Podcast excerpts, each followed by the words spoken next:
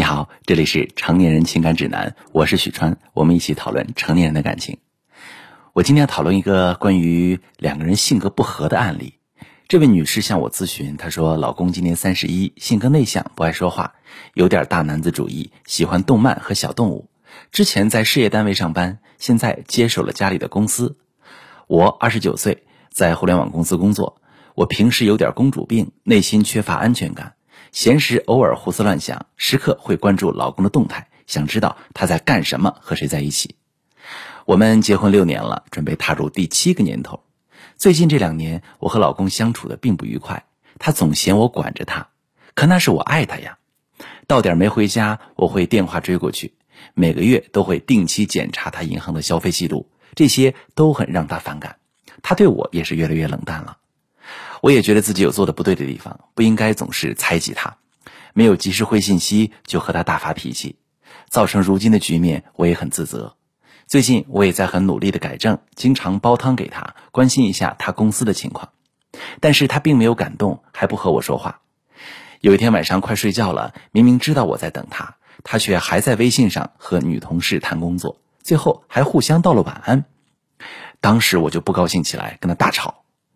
我要他把那个女同事的微信删掉。老公说我无理取闹，直接下床到书房睡了。现在他和我已经分房几个月了，也不和我说话。我已经放低姿态挽回他了，我会改正，但他依然如此。许川老师，我要怎么在做才能结束冷战的局面呢？好，朋友们，从情感专业角度来看，你们夫妻的感情破裂和你们的相处模式有关。你说你内心缺乏安全感。闲时胡哦，闲时偶尔胡思乱想，时刻会关注老公的动态，想知道他在干什么，和谁在一起。缺乏安全感的人，害怕别人不喜欢你，害怕别人对你不好。我很理解你，也很心疼你，但是很可惜，你老公的共情能力也很有限，不能理解你，不会安抚你的情绪，而是习惯用回避和冷漠去面对你的焦虑。你的敏感和焦虑很可能和你的原生家庭或者是生活经历相关，比如小时候父母对自己的回应不及时、不持续或者时好时坏，所以长期处于被忽略或者被抛弃的恐惧当中，或者成长过程中在感情上、人际关系上遇到过一些挫折，那么在之后的婚姻里和伴侣相处的过程中也非常容易焦虑和愤怒。我见过很多和你们类似的案例。回避型和焦虑型结合的夫妻有很多。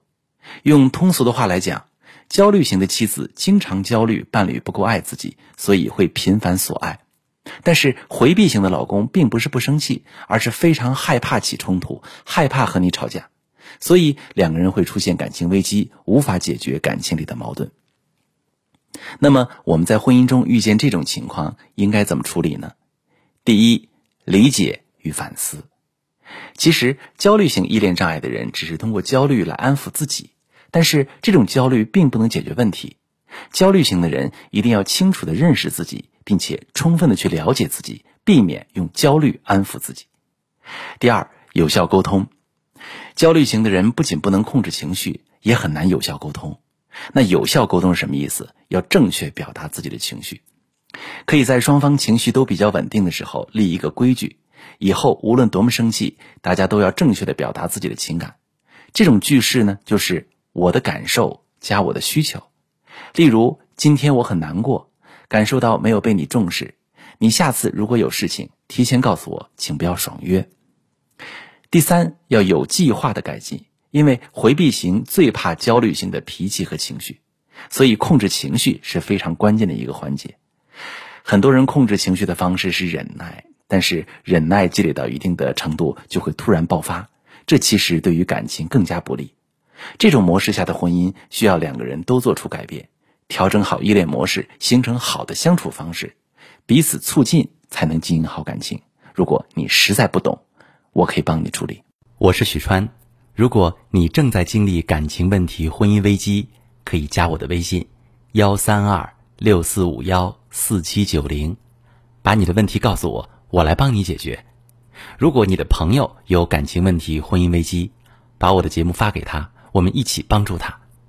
喜欢我的节目就订阅我、关注我，我们一起做更好的自己。